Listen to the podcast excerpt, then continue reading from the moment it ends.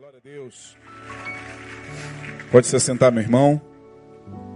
Abra por gentileza sua Bíblia ou nos acompanhe no painel na leitura que nós vamos fazer na carta do apóstolo Paulo, escrita aos Efésios, capítulo 6, verso 15.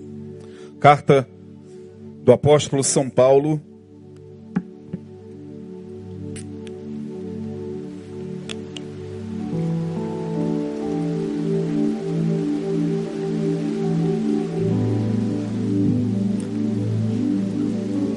Carta do apóstolo São Paulo, capítulo 6. Eu lerei na minha versão. Eu gosto muito da, da versão da minha Bíblia. Vocês têm a versão aí do painel. Mas, como é um versículo muito curto, a versão certamente é muito parecida. Diz assim o apóstolo São Paulo à igreja de Éfeso no capítulo 6, no verso 15. E calçados os pés na preparação do evangelho da paz. Vamos todos juntos? E tendo, vamos ler aqui, para a gente não, não cruzar a, a, as traduções. Aqui. E tendo os pés calçados com a prontidão do evangelho da paz. Na minha versão, e calçados os pés na preparação do evangelho da paz. Essa passagem do apóstolo Paulo está dentro daquele contexto do capítulo 6, onde ele fala sobre a armadura de Deus. Quando você lê a carta aos Efésios, Paulo faz uma série de recomendações à igreja de Éfeso, recomendações a pais, recomendações a filhos. Ele começa primeiramente falando da igreja, falando da nossa posição em Cristo, e depois, ali a partir do verso 4, ele deixa algumas orientações de cunho ético para a igreja e ele fala sobre essa nova consciência que, que os efésios deveriam ter a partir do encontro deles com a fé, com o evangelho, e ele fala sobre posturas, né? Paulo vai falando ali a partir do capítulo 4 sobre posturas, né? Ele fala, por exemplo, em 4,15: seguindo a verdade em caridade, cresçamos em tudo naquele que é o cabeça, que é Cristo. Lá no verso 25 do capítulo 4, ele vai falando: pelo que deixai a mentira, falai a verdade, cada um com seu próximo, porque somos membros um dos outros. Irai-vos e não pequeis, não se põe o sol sobre a vossa ira. No verso 27 do capítulo 4, não deis lugar ao diabo.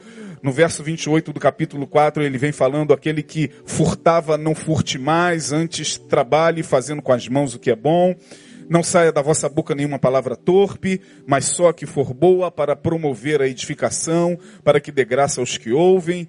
É, toda a amargura, no verso 31 ainda do capítulo 4, ira, cólera e gritaria e blasfêmias e toda malícia seja tirada de entre vós. E ele vai dando ali algumas recomendações. Uh, lá no capítulo 6, no último capítulo, ele começa a, a, falar, a dar recomendações a pais, filhos, ele fala sobre a postura do marido em relação à mulher, da postura da mulher em relação ao marido, e no verso de número 10, ele diz: No demais, como que fechando a epístola, já caminhando para o final, na sua doxologia, já no finalzinho de tudo que ele fala, ele diz: No demais, ou seja, é, atentando para tudo que, que eu vos falei, do capítulo 1 ao capítulo 6. No demais, irmãos meus, fortalecei-vos no Senhor e na força do seu poder.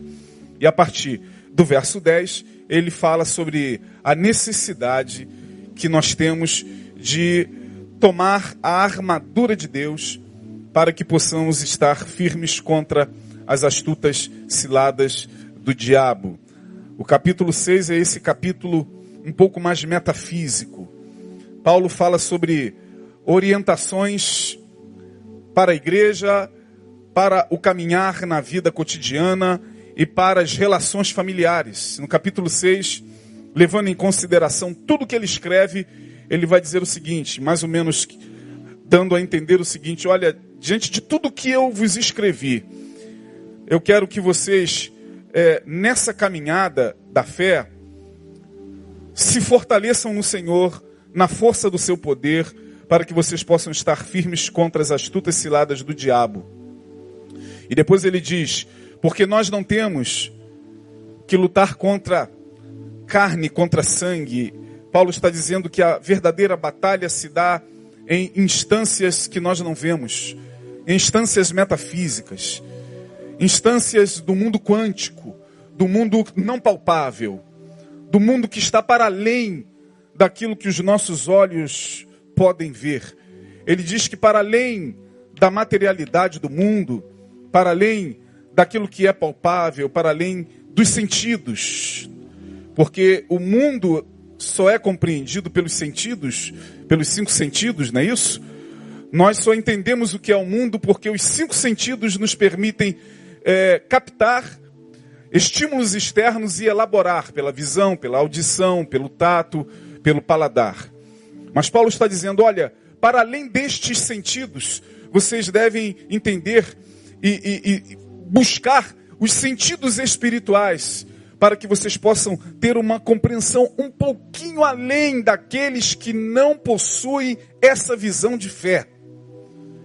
O que ele está dizendo é o seguinte, minha gente, uh, por mais que, que aos olhos do homem cético, por mais que aos olhos do homem é, estritamente ateu ou estritamente é, filosófico na sua forma de ver o mundo, é, para além de qualquer construção, seja ela filosófica, seja ela teológica, seja ela existencial, nós estamos militando como que numa num limbo é o que Paulo está dizendo. Nós estamos andando em um limbo entre o mundo físico e uma outra realidade multidimensional, aonde nesta realidade multidimensional há um outro mundo que mesmo que nós não vejamos, esse mundo é muito habitado, é muito povoado.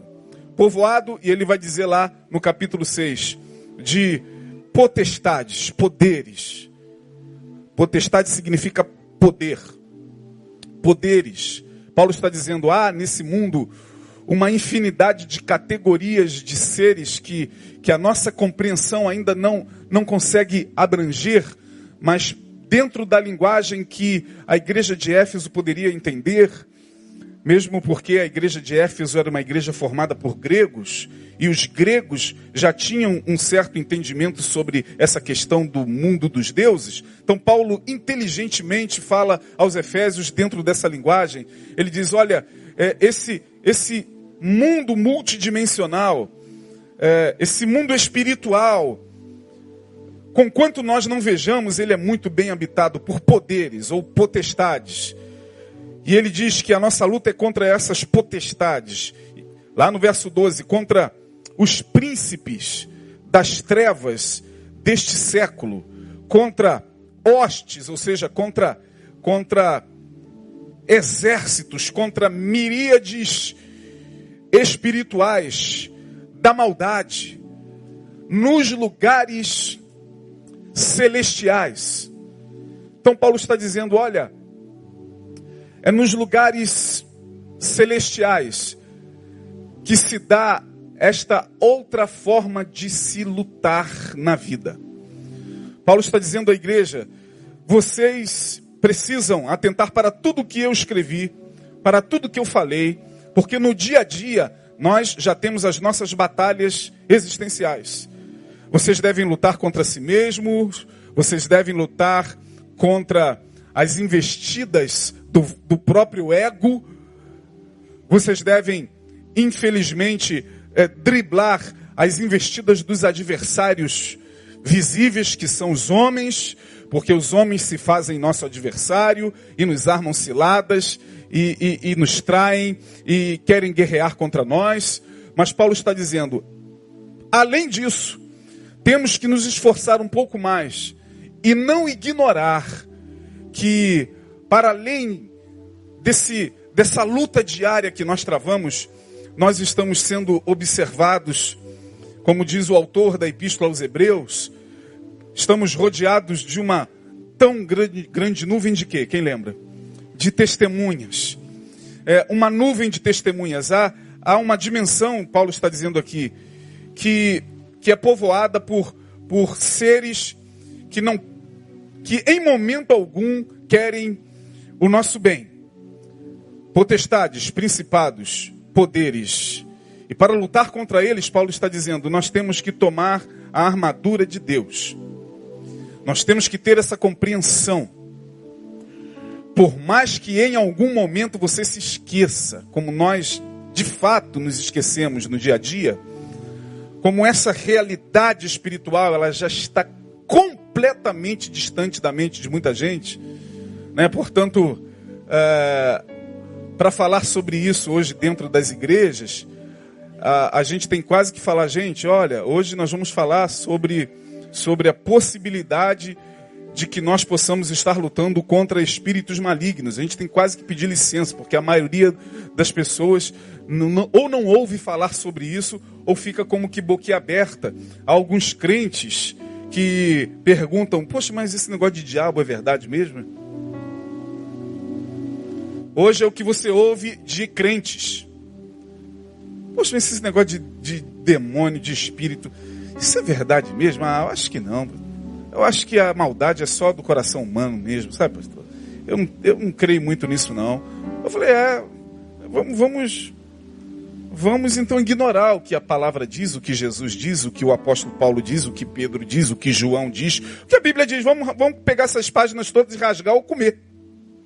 Porque o nível de ceticismo chegou a tal ponto no nosso meio que ou nós estamos profundamente adormecidos para essas realidades e não atentamos mais para isso, a gente não consegue mais discernir estas atuações sutis nas nossas próprias vidas, ou a gente entende o contrário, ou tem aquelas igrejas onde tudo é o diabo, que já é o extremo, é o extremo que leva ao radicalismo diante da leitura da palavra.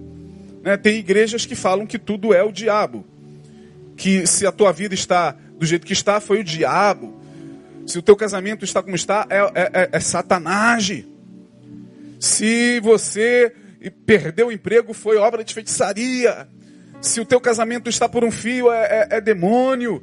E são essas igrejas é, especializadas em exorcismo e que de alguma maneira faz com que as pessoas vivam assombradas. Né? Tem gente que, se por um lado não crê em absoluta, absolutamente nada que diga respeito a isso, por outro lado você encontra-se com crentes onde tudo é o diabo.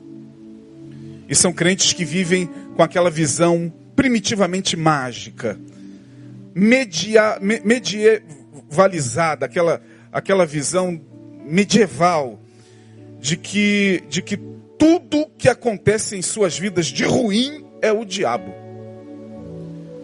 E aí você vê o, o, a falta de equilíbrio no nosso meio. Porque, de fato, Paulo está falando que tais poderes existem. Mas antes de Paulo falar isso, Paulo nos deixa quatro capítulos anteriores de como proceder na vida para que nós tenhamos uma caminhada de vitória contra tais poderes. Assim sendo, é fato falar que é verdade, esses poderes existem mas eles existem porque eu existo. Eles existem e atuam por conta de tudo aquilo que de alguma maneira eu mesmo estou elaborando em mim e lhes dando para que em lhes dando eles possam receber de mim aquilo que eu mesmo elaboro no coração e depois faça com que isso volte contra mim mesmo.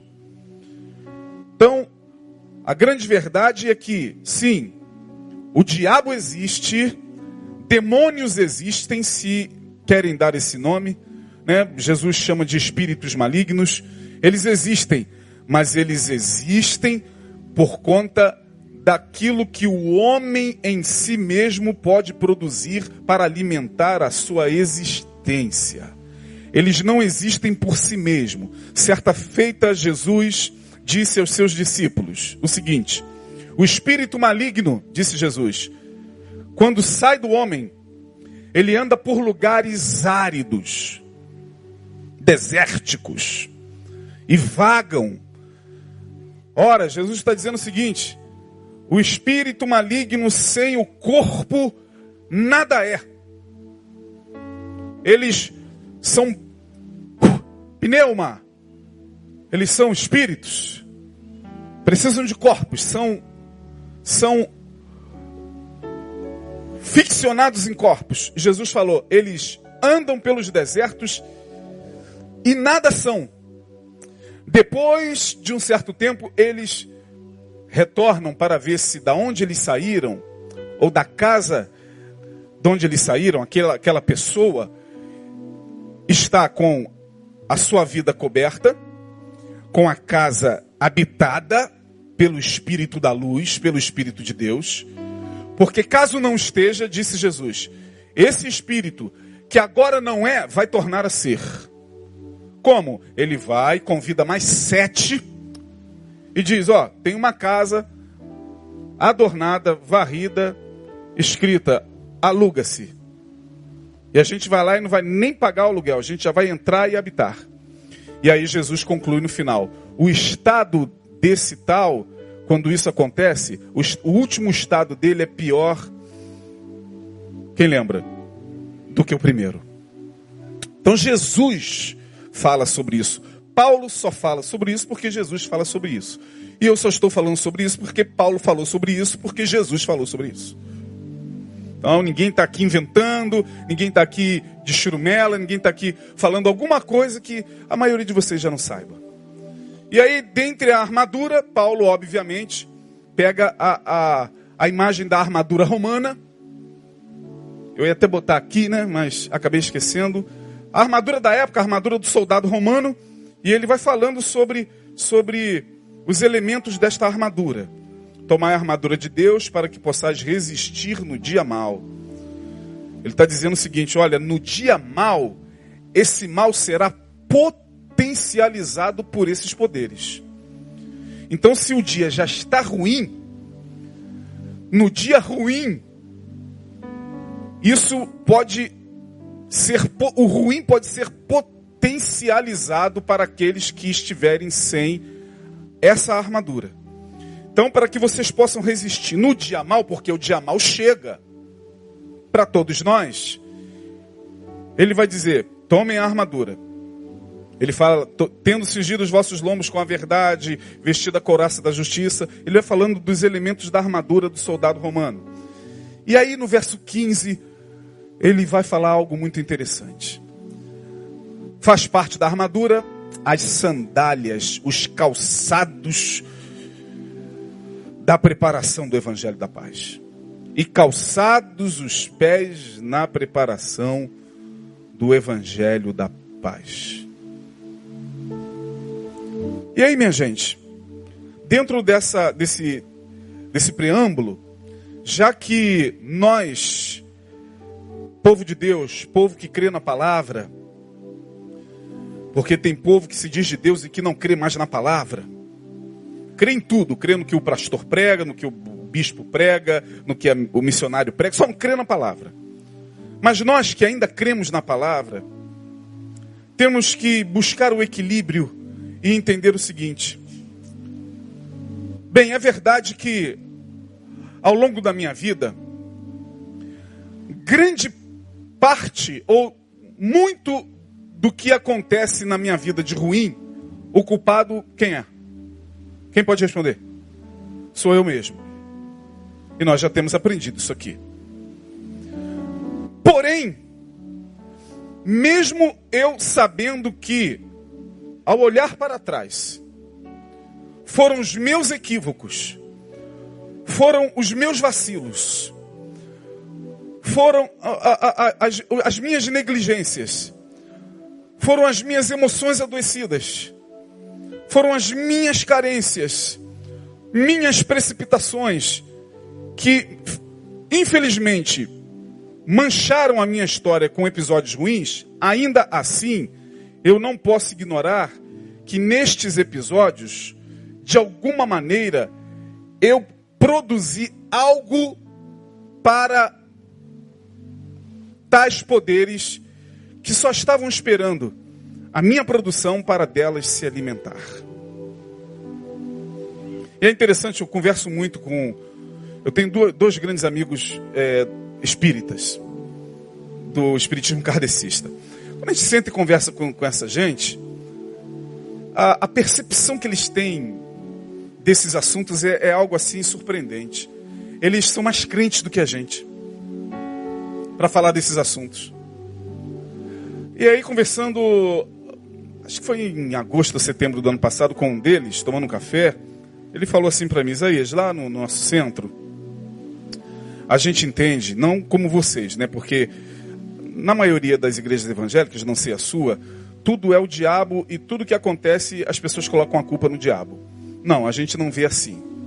A gente vê que nós, é, por vibração mental, vibrando mentalmente dentro de uma determinada energia espiritual, nós entramos em sintonia, ou com os poderes da luz ou com os poderes da escuridão. Falei, falei tem muita lógica. Porque na verdade, é isso mesmo. Diga-me o que tu falas, o que tu produzes, quem é você no dia a dia, o que tu fazes, e eu que te direi quem é que te acompanha. É a frase deles. Não é nossa não, tá? É a frase deles. É a frase, se não me engano, de Frei Luiz, de, de um dos grandes expoentes do Espiritismo. Diga-me o que tu fazes, com quem você anda, quais são as tuas amizades e o que você produz nestas amizades. Diga-me o que você cultiva no coração, o que sai dos teus lábios. E o que você vai produzindo pelo caminho, que eu te direi quem te acompanha. O crente, o tempo todo está dizendo: é Jesus, é Jesus, eu sou acompanhado por Jesus, o anjo do Senhor, mas olha a vida, irmão. Tem alguma coisa estranha? Tem crente que precisa passar por desobsessão. Você me, me desculpe. Tem filhos de Deus que se dizem servos de Deus, cuja vida nos dá a entender que o camarada está vibrando numa dimensão, talvez em afinidade com algum espírito que não é muito espírito da luz. Eu não sei se você conhece eh, crentes assim. Né? Não sei nem se você de vez em quando é assim. Porque o problema não é só apontar lá o dedo, não, é você olhar para si. É você entender que em dado momento você pode ser vítima também de uma obsessão, como Pedro foi. Como Saul foi. Diz o texto lá que Saul tinha tanta inveja, tanta inveja de Davi, tanto ciúme de Davi, tanta inveja, aquilo, ele dormia com aquela inveja que foi se transformando em ciúme, em ódio, em incômodo, é, porque Davi crescia em graça, aos olhos dele, e ele não estava suportando a felicidade de Davi, ele não estava suportando é, é, é, a, a, a, prosperidade de Davi.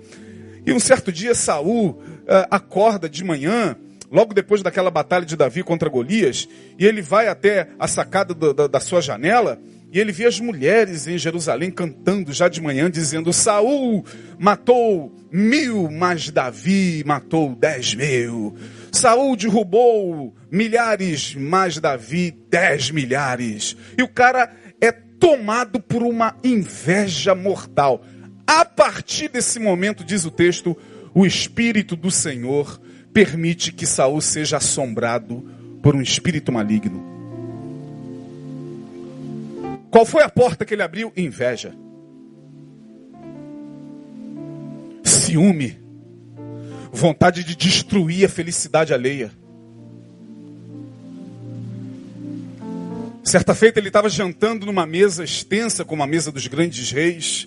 Davi sentou à mesa, Jonatas ao lado. E Davi inocentemente senta, com todo respeito diante do rei.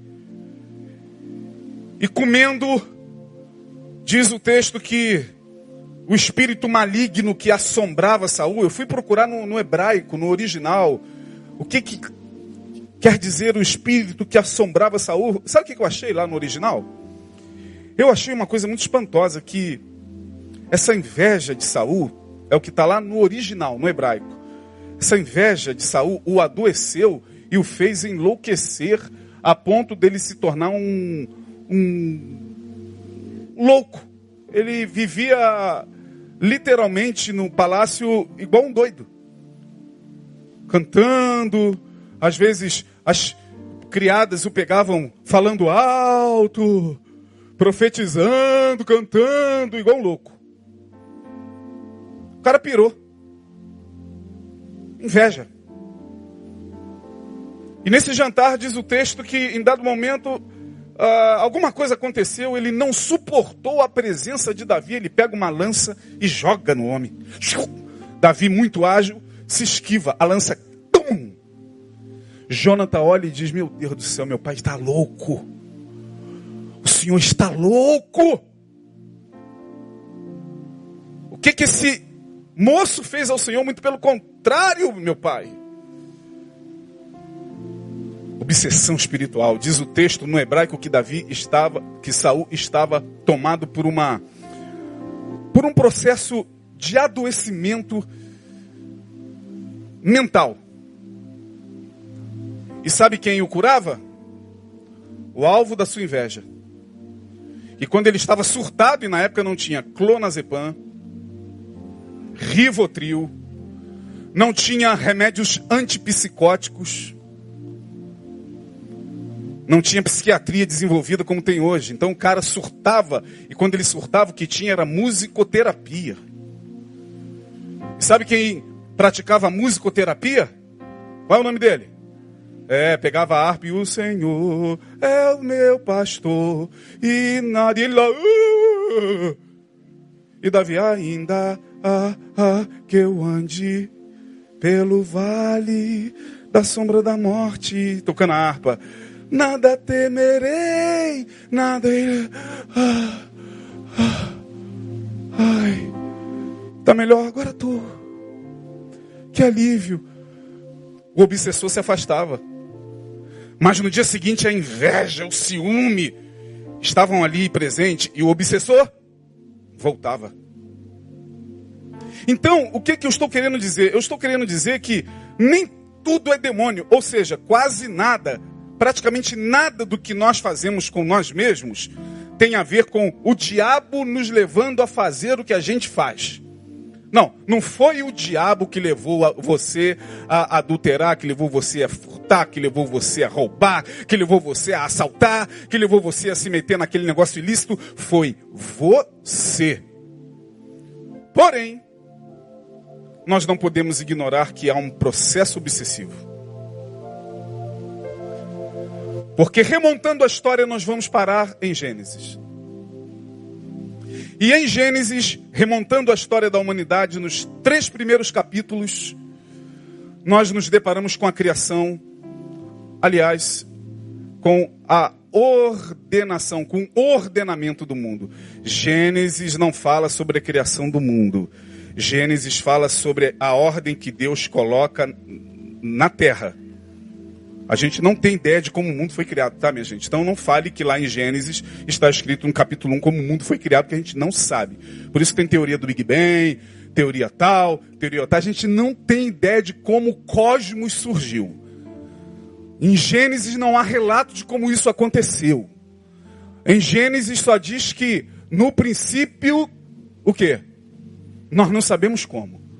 Mas diz que no princípio criou Deus, os céus e a terra a terra era sem forma e vazia. Então, em Gênesis, nós vemos Deus colocando em ordem a terra, criando uma ordem no caos.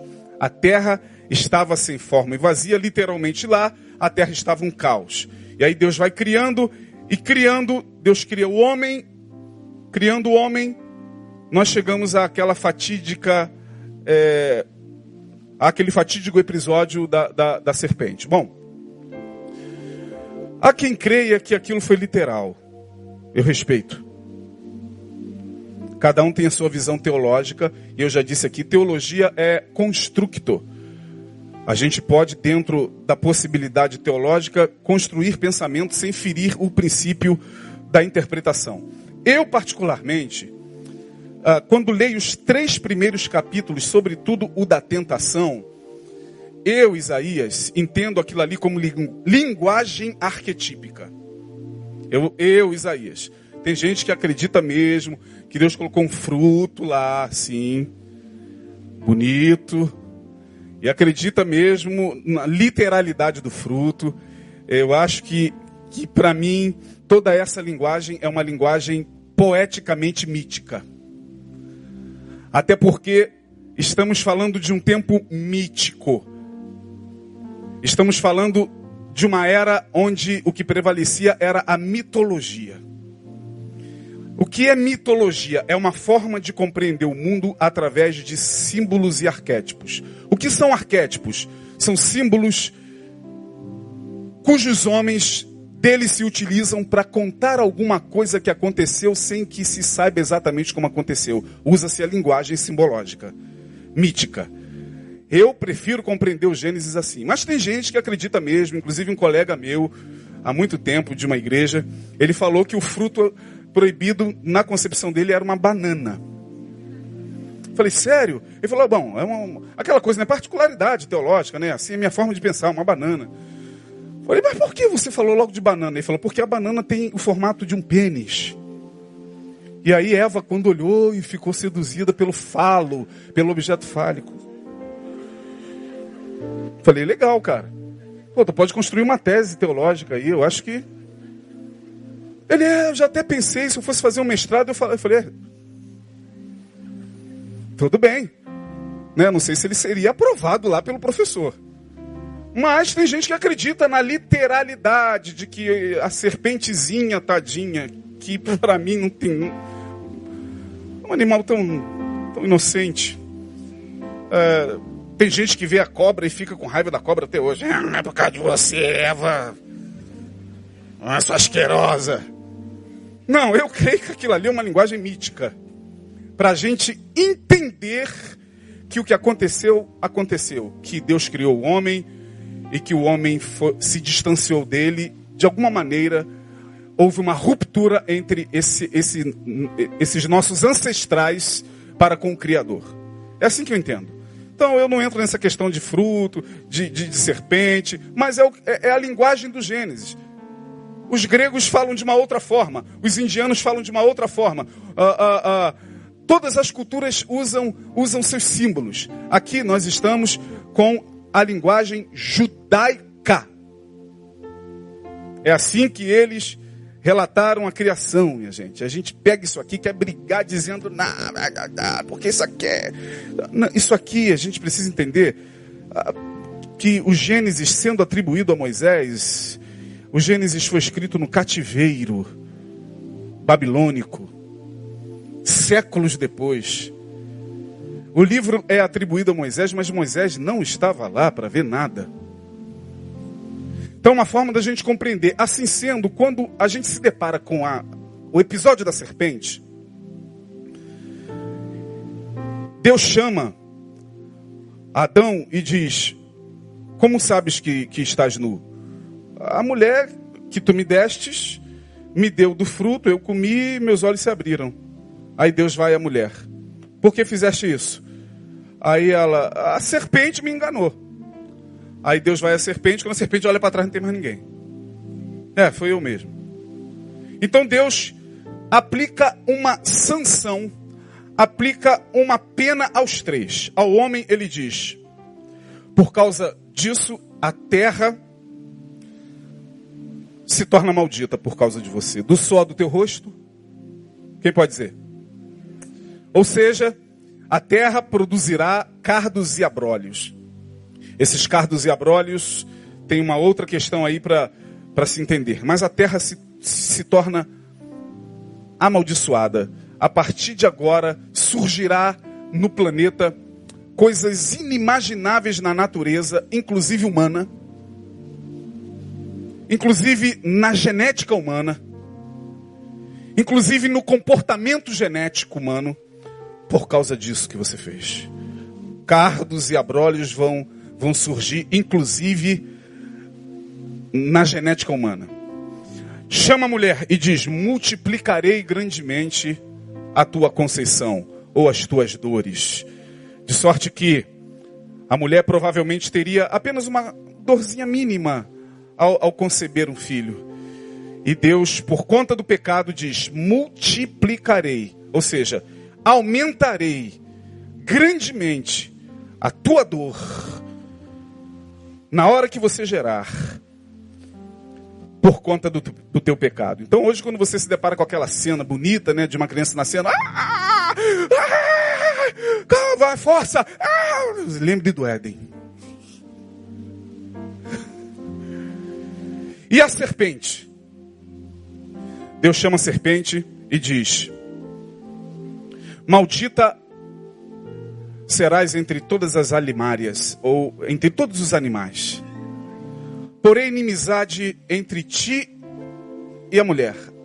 A linguagem mítica de Deus para com a serpente não é, irmãos, senhoras e senhores, de Deus para com o animalzinho. Deus não estava falando com a, a, a sucuri, nem com a naja, nem com a mamba negra, muito menos com a cascavel. Não, Deus não estava falando com o animal. Ele diz: A você, serpente, porei inimizade entre você e a mulher, entre a tua semente e a semente dela. Tu lhe ferirás o calcanhar. Ou seja, você vai ficar na cola do calcanhar da descendência da mulher. Quem é a descendência da mulher? Todos nós. Portanto, tem alguma coisa no nosso calcanhar. Desde que a gente nasce. Porém, inimizade, vai lá no texto e veja. Porém, inimizade entre ti e a mulher, entre a tua semente e a sua semente. Esta, a semente da mulher, ou seja, o varão que surgirá desta semente, vai te esmagar a cabeça Tadinha não foi para sucuri nem para mamba negra. Que Deus falou que sua cabeça seria esmagada. E tu lhe ferirás o calcanhar. Portanto, a fala de Deus aqui é mitologicamente para quem? Para esses poderes. Tipificado aqui em Satanás. Então, a serpente, Deus está falando aqui para ela. Porém, inimizade, pode passar. Próximo versículo. O 16. Não, acho que é o 14. Então o Senhor Deus diz. Olha só. Então o Senhor Deus disse à serpente: Porquanto fizeste isto, maldita serás mais do que toda fera, e mais que todos os animais do campo. Sobre o teu ventre andarás. E esse texto aqui que é interessante: pó comerás todos os dias da tua vida. Isso é uma linguagem simbólica. Não está dizendo que a, a, cobra comeria pó. Cobra não se alimenta de pó. Cobra se alimenta de rato, de pequenos animais. E tem cobra que engole até homem. Sim ou não? Então Deus não está dizendo, olha, a comida da cobra será pó. Não, Deus está dizendo mitologicamente a esses poderes. Você, Satanás, no calcanhar da humanidade, vai se alimentar daquilo que a própria humanidade produzir ao longo da caminhada. É o pó da terra. São as produções humanas que vão te alimentar. Você será um espírito obsessor. Você, serpente, vai caminhar no rastro do homem, comendo da sua produção. O mal que esse homem fizer é aquilo que vai te alimentar. A minha maldade, a minha perversidade, o meu ódio, o meu ciúme, a minha porfia, a minha inveja, a minha ganância, nada mais é, ou nada mais significa do que essa produção que desde o Éden vem alimentando a serpente. Quer ver uma coisa? Por que o pó representa a produção humana? Porque muito antes do mundo ser criado, Provérbios 8, 26, muito antes, diz o texto, ainda ele não tinha feito a terra, nem os campos, nem o princípio do quê? Da produção humana. Nem o princípio do pó do mundo. Nem o princípio da produção. Aqui não havia ainda homem sendo criado. Ele não tinha feito a terra, nem os campos, nem o princípio de absolutamente nada que pudesse significar produção humana. O que é pó, irmão? Quando você chama alguém para limpar sua casa, e alguém chega lá, e a sua casa está assim, cheia de pó.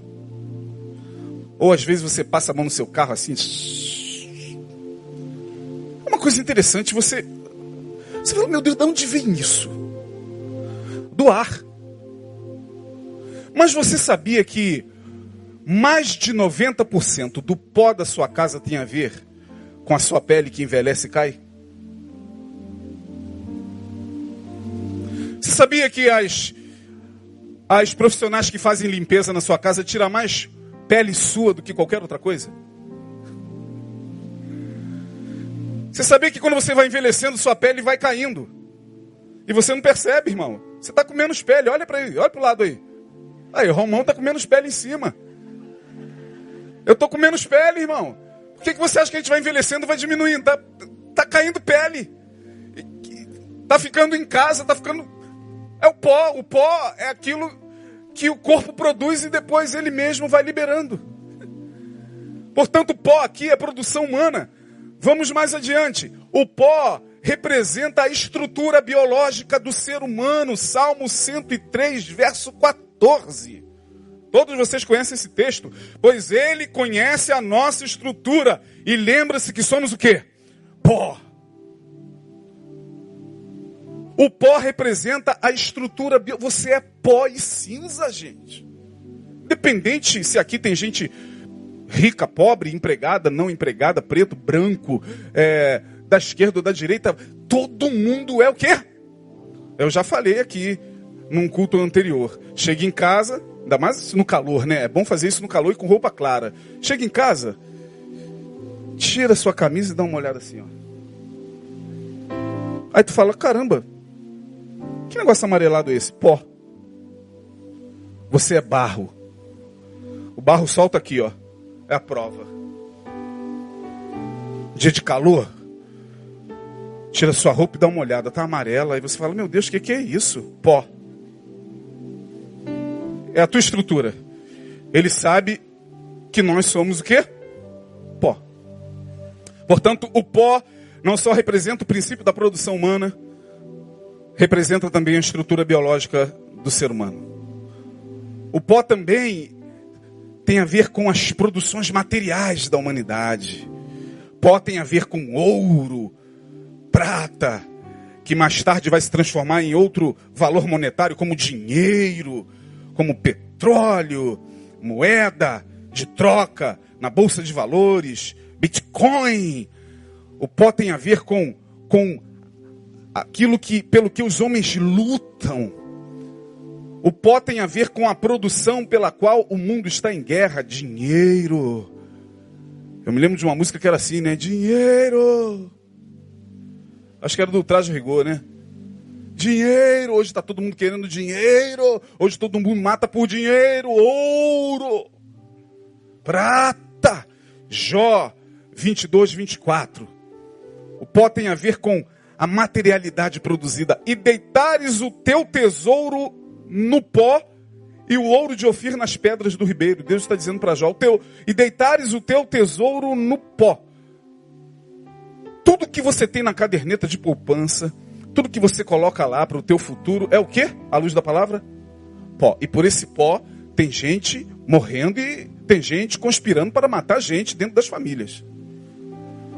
Por esse pó chamado ouro, prata, tem um outro texto de Jó, Jó 27, 16. fala da prata aqui, o ouro, se amontoar prata como o quê? Fala aí, irmão. Pó. A roupa como lodo. Produções humanas, prata, ouro, dinheiro. É proibido ter isso? De forma alguma. O problema é como a gente obtém isso.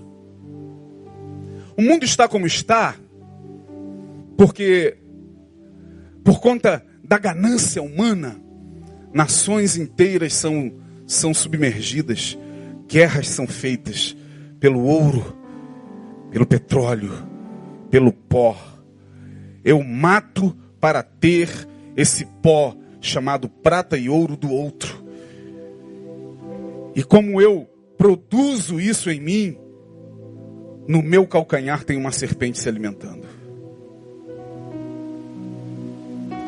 Porque lá no Éden, Deus está dizendo: você vai se alimentar do pó da terra, da produção do homem. O pó é também o mal que é capaz de grudar na minha alma. Olha que coisa interessante. Jesus chama os doze discípulos e diz o seguinte: Olha, de dois em dois vocês irão pela aldeia, não de samaritanos, não vá pela aldeia de samaritanos, até para preservar aos discípulos Jesus falou isso, porque o judeu não se dá bem com o samaritano, então não entre em aldeia de samaritanos, vocês poderão ser agredidos. Vá antes às ovelhas perdidas da casa de Israel. E indo, não levem com vocês nem cinto, nem alforge, nada, nem, nem comida, nem dinheiro, nada Vá, entre de casa em casa, e ao entrarem nessa casa, diga: paz seja convosco. Mas, disse Jesus, se nesta casa, se nesse lugar onde vocês estão, o que está sendo produzido ali é coisa maligna, se aonde você se assenta Bem-aventurado o homem que não anda segundo o conselho dos ímpios, não se detém no caminho dos pecadores, e nem se assenta aonde? Na roda dos escarnecedores, antes tem o seu prazer na lei do Senhor e na sua lei medita de dia e de noite. Então Jesus está dizendo: olha, vá, pregue o evangelho. Se vocês entrarem nessa casa e sentirem que a casa for digna de recebê-los, fiquem ali durmam ali, comam ali, comam o que lhes oferecerem. Não sejam mal educados, tá? Comam o que lhes oferecerem. Seja o, o, os maiores manjares, seja a comida simples. Coma, se a casa for digna. Porém, disse Jesus, se vocês entrarem em algum ambiente, se vocês estiverem em algum ambiente, mesmo com o intuito de pregar o evangelho e sentirem que ali ninguém quer ouvir vocês, ninguém quer o evangelho, ninguém quer ouvir a palavra, olha o que, que Jesus diz. Lá em Mateus capítulo de número 10, versos de 12 a 14. Bota lá, painel. E quando entrardes em alguma casa, saudai-a. E se a casa for digna, desça sobre ela a vossa paz. Mas se não for digna, torne para vós a vossa paz. E se ninguém vos receber, nem escutar as vossas palavras, saindo daquela casa ou cidade, faça o quê? Sacuda o pó, porque o que está sendo feito ali pode grudar na alma de vocês. Se vocês permanecerem ali, vocês vão se corromper, é o que Jesus está falando. Se vocês ficarem por muito tempo em ambientes onde Deus não se agrada, onde vocês sabem que ali há conluio, conspiração contra a palavra, contra a santidade de Deus, contra o que é sagrado, contra o que é reto, contra o que é ético, se vocês ficarem ali, esse pó vai grudar na alma de vocês. Saiam. Saiam o mais rápido possível. Como disse João lá, escrevendo no Apocalipse, sobre Babilônia. Ele diz: Caiu, caiu a grande Babilônia, morada de demônios e de todo espírito imundo. Depois há uma advertência lá: sai dela, povo meu. Sai dela, povo meu. Porque se vocês ficarem, vocês vão se corromper. O homem é corruptível, todo homem tem um preço. Não brinque com isso, irmão. Não fique achando que, mesmo com com a intenção de chegar ali e pregar o evangelho, de mostrar-se um homem ético, um homem digno, um homem, um homem justo. É, não pense que você não possa ser corrompido, porque tem uma serpente no teu calcanhar. E ela vai te seduzir, como seduziu Eva. Se você se assenta na roda dos escarnecedores, a serpente te seduz. Se olhar no, nos olhos dela, daqui a pouquinho você está corrompido. Saia, sacuda, não leve daquele lugar nada, nem a proposta que foi lançada ali, nem as coisas escusas que foram apresentadas ali, nem uma manobra para você enriquecer ilicitamente que foi colocada na mesa diante de você. Não, Jesus está falando, saia, saia, porque se você não sacudir esse pó, você vai levar isso na tua alma. E a serpente está no calcanhar. Portanto, bem, é verdade que tudo que de ruim acontece comigo, a culpa é minha. Mas tem uma serpente no meu calcanhar que engorda todo dia. Todo dia essa serpente está sendo alimentada, irmão. Quiçá, muitas vezes até por nós mesmos. Torna a repetir, Saul, pela inveja, adoeceu. Pelo ciúme, ficou maluco, ficou louco. Teve um transtorno gravíssimo mental. Isso é que o texto diz lá. Por quê? E por que, que o texto diz que o, o, um espírito maligno lhe atormentava? Obsessão espiritual. Isso é coisa muito séria, irmão. Porque você tem que fazer como Paulo disse. Torna a repetir o primeiro texto. Tomar a armadura de Deus, dentre elas o capacete. Proteja a tua mente, irmão. Capacete protege a mente dessas influências. Todo dia a gente está recebendo influência da serpente. Não vale a pena ser justo, não vale a pena buscar a santidade em Deus, buscar a justiça, buscar a honestidade. Tá todo mundo fazendo, tá todo mundo se corrompendo, tá todo mundo se dando bem. Você é o único que acha que, que, que não pode fazer isso? Claro que você pode, ninguém está vendo. Todo dia o obsessor está aqui, ó, na nossa mente.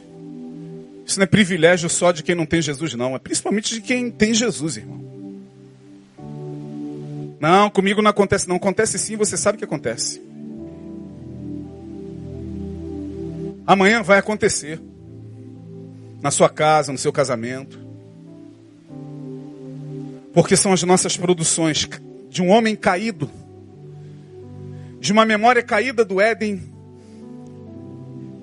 é esse pó que a gente vai deixando no caminho. É esse rastro. Desde o dia que a gente nasce e vai crescendo e se torna jovem, adolescente, meia idade, velho, e ao olhar a gente se depara não mais com uma serpente, mas a gente se depara com um dragão, Apocalipse capítulo 12, versos 7 a 9. Meu Deus, Lá no Éden isso era uma serpente, agora é um dragão. E houve batalha no céu. Miguel e seus anjos batalhavam contra quem? Contra quem? Falem bem forte, irmão. Mas o dragão, vou mostrar a vocês quem era. Batalhavam o dragão e seus anjos, pode passar. Mas não prevaleceram e não se achou o seu lugar nos céus. E foi precipitado o grande dragão. Quem era o grande dragão? O dragão? Fale bem forte. A antiga serpente. A antiga serpente chamada quem? O diabo e que engana todo mundo. Mas como é que pode? Como é que era serpente e agora é dragão? Porque eu e você demos de comer. Por que, que em Gênesis é serpente e em Apocalipse é dragão esse bicho? Porque é justamente no Apocalipse que nós vemos o ápice das produções humanas, tecnológicas, produções espirituais. O Apocalipse é fantástico.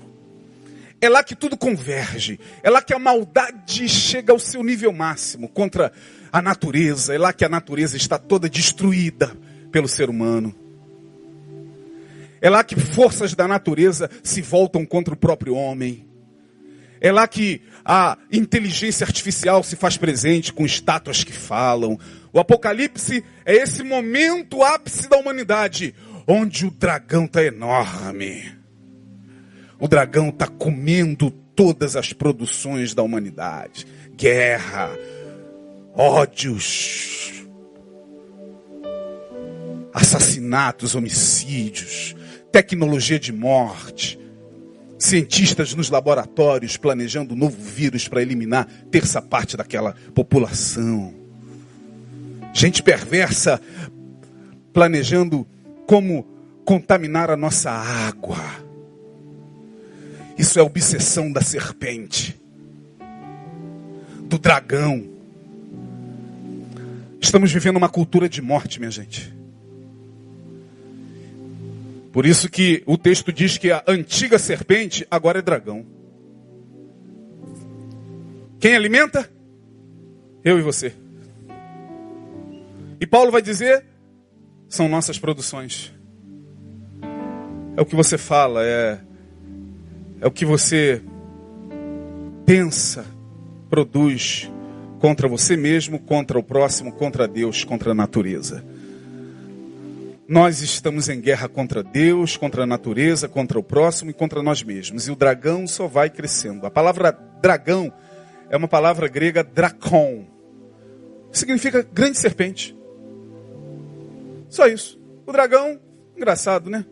A Bíblia fala de seres mitológicos. Olha o mito de novo aí. Eu falei do mito do Éden. E o Apocalipse também trabalha com essa linguagem. Afinal de contas, sei lá se existiu dragão, né? Quantos acreditam que de fato os dragões. Quantos já viram Dragon Ball Z?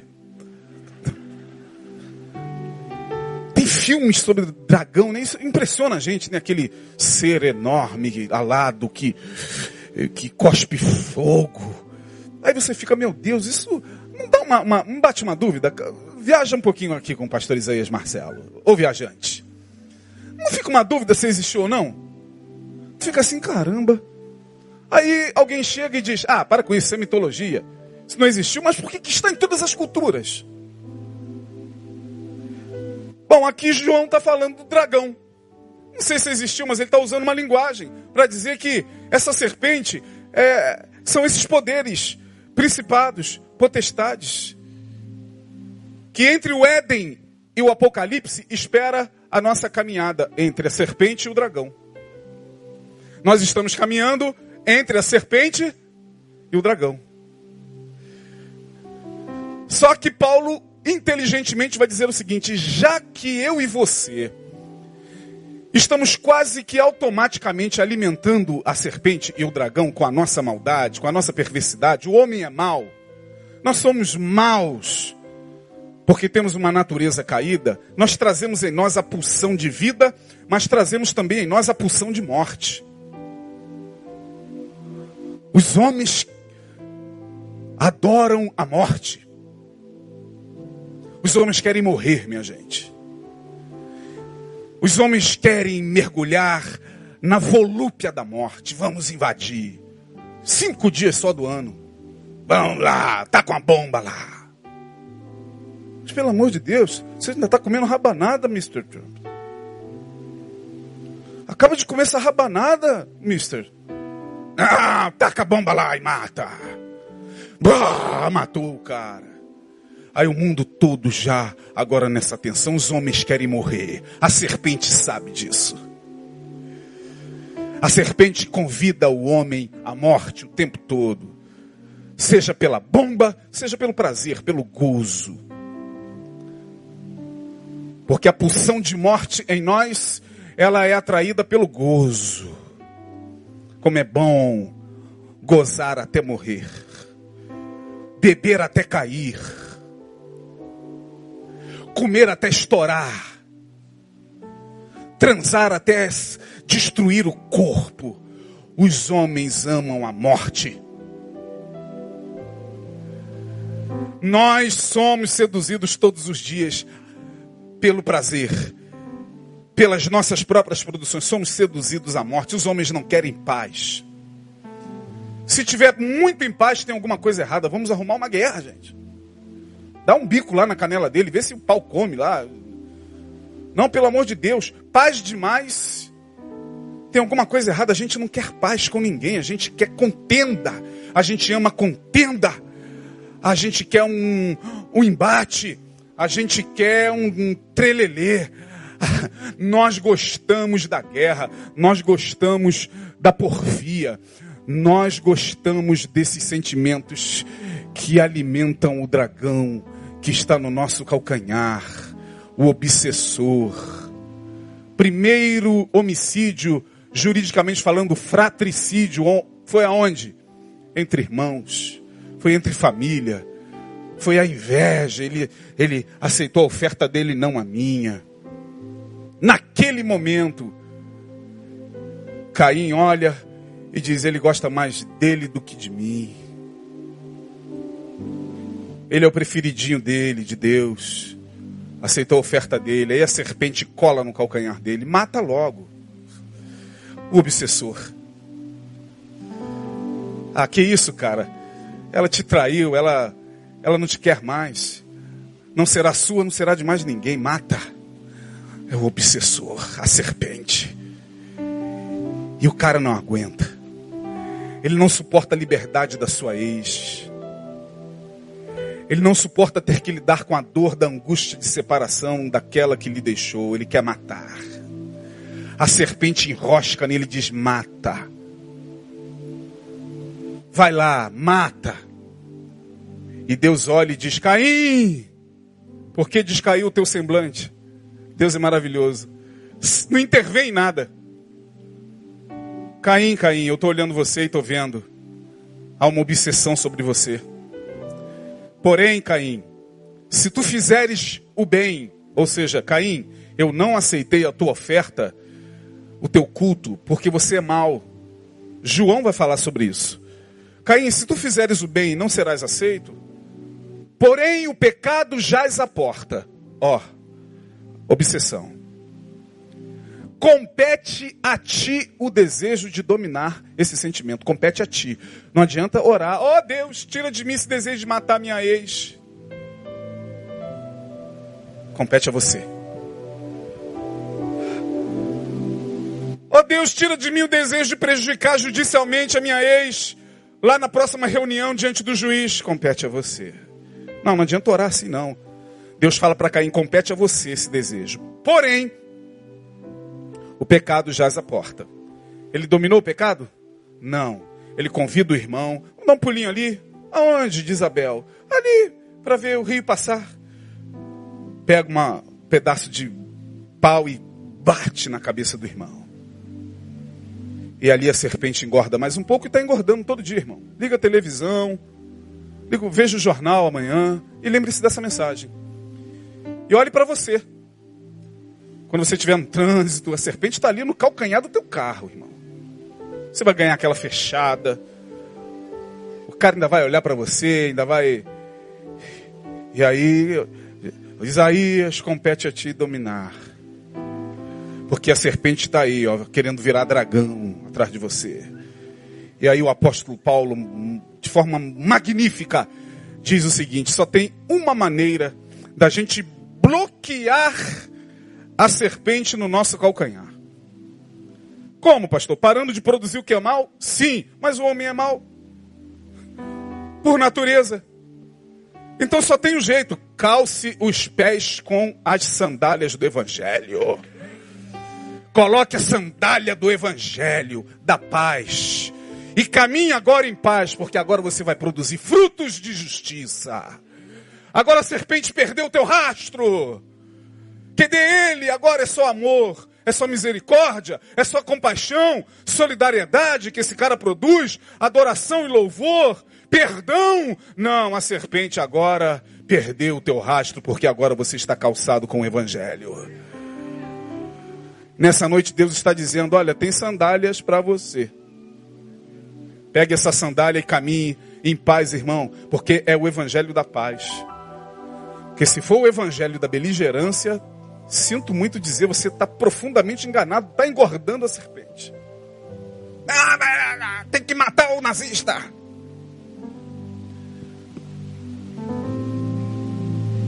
Vamos acabar com esses nazifascistas. Se eu encontrar um nazifascista, pastor, na minha frente, eu dou um soco nele, eu mato e Deus ainda vai me aplaudir. Falei, não sei que Deus, só se for Zeus. Só se for Apolo, os deuses da Grécia. Só se for Marte, o deus da guerra. Jesus não, irmão. O evangelho é da paz. Porque se eu não me engano, que eu ainda creio na Bíblia, pode parecer que não, mas eu ainda creio na Bíblia. É, porque eu falo algumas coisas assim meio estranhas, mas eu ainda creio na Bíblia. E lá na Bíblia eu aprendo que o caminho em paz na vida acontece na medida em que a compreensão do Evangelho se amplia em mim. Isso exige preparo, exige disciplina, exige renúncia, exige você se dobrar diante da cruz de Cristo e falar: Senhor, me calça aqui com teu Evangelho, que a vontade de matar o nazi fascista mesmo. A vontade é de matar o nazista mesmo, pai. A vontade de matar o racista mesmo, Senhor a vontade de matar. Mas a cruz vai calçar você, você vai levantar e vai falar: Senhor, estou sentindo assim algo diferente na minha caminhada. É, é o evangelho da paz, da reconciliação. Sabe por quê? Porque é através da ampliação do evangelho em mim que eu entendo Hebreus 12, 13. Vocês conhecem de cor? Estou terminando. Hebreus 12, 13. E fazei veredas direitas para os vossos o quê? Fazei, fazei veredas direitas. Ó, quem está descalço, está assim, andando assim. E a serpente anda como? Sinuosamente. serpente nunca andou reta. Deus está dizendo: olha, pare de andar assim na vida. Fazei vereda direita para os vossos pés para que o que manqueja não se desvie inteiramente, antes seja, seja sarado. É... E depois, lá mesmo em Hebreus, o autor vai dizer: segui a paz com todos. E o que? E a santificação, sem a qual está escrito. E eu creio nisso aqui, irmão. Tem gente que já deixou de crer há muito tempo. Eu ainda creio nisso aqui. Segundo, somente calçado com o evangelho da paz estarei apto a discernir bem a minha caminhada. Eu caminho e ao mesmo tempo discerno o que eu vou produzindo. Opa, opa, opa, opa, produzir alguma coisa aqui, a serpente já está vindo para comer. Opa, chuta para lá, irmão. É o ódio, chuta, perdoa. É o desejo de vingança? Opa, paga. É a vontade de de dar o troco em quem te, te feriu. Não, apaga. Só com o evangelho da paz estou, estarei apto a discernir bem a minha caminhada. Eu posso aplicar o meu coração ao meu caminho. Isso está lá em Ageu 1,5. O profeta Ageu vai dizer o seguinte: Olha, aplicai, ora, pois assim diz o Senhor dos exércitos, considerai o que? Considere o teu caminho. Caminhe e olhe para trás, irmãos. Tem uma serpente no teu calcanhar. Que dá do, doida para virar dragão. Mas quando você para, e às vezes arrependimento significa você parar e voltar e se reconciliar, mesmo com o teu inimigo. Aí você neutraliza o andar da serpente. Considerai os vossos caminhos Terceiro, as sandálias do evangelho bloqueia em mim os pontos de contato com a serpente. E aqui eu termino com algo muito, mas muito sério. Jesus estava reunido com os discípulos. Isso aqui agora é tremendo, já falamos aqui algumas vezes. Ele estava para ser entregue na mão dos malfeitores, ou nas mãos dos malfeitores. Última reunião com os discípulos. Ele está reunido aqui, na última ceia, se preparando para fazer sua despedida. Em dado momento ele sente ao longe por vibração espiritual, ampla que ele tinha. O traidor se aproximando, os soldados, os principais dos sacerdotes, para prendê-lo. Ele está aqui, e lá no Carrefour eles estão chegando. Olha o que, que Jesus fala para os discípulos. Em João capítulo 14, verso 30. Meu Deus do céu, isso aqui é tremendo. Isso aqui é tremendo. João 14, 30. Eu já não falarei muito com vocês, ou convosco, porque se aproxima a serpente. O príncipe deste mundo, preste atenção no que ele fala no final. E já não falarei muito convosco, porque se aproxima o príncipe deste mundo. Leiam comigo o restante. Mais forte, irmão. Mais forte, irmão. As mulheres. Os homens. Meu Deus, isso aqui é. Deixa eu até beber uma água aqui.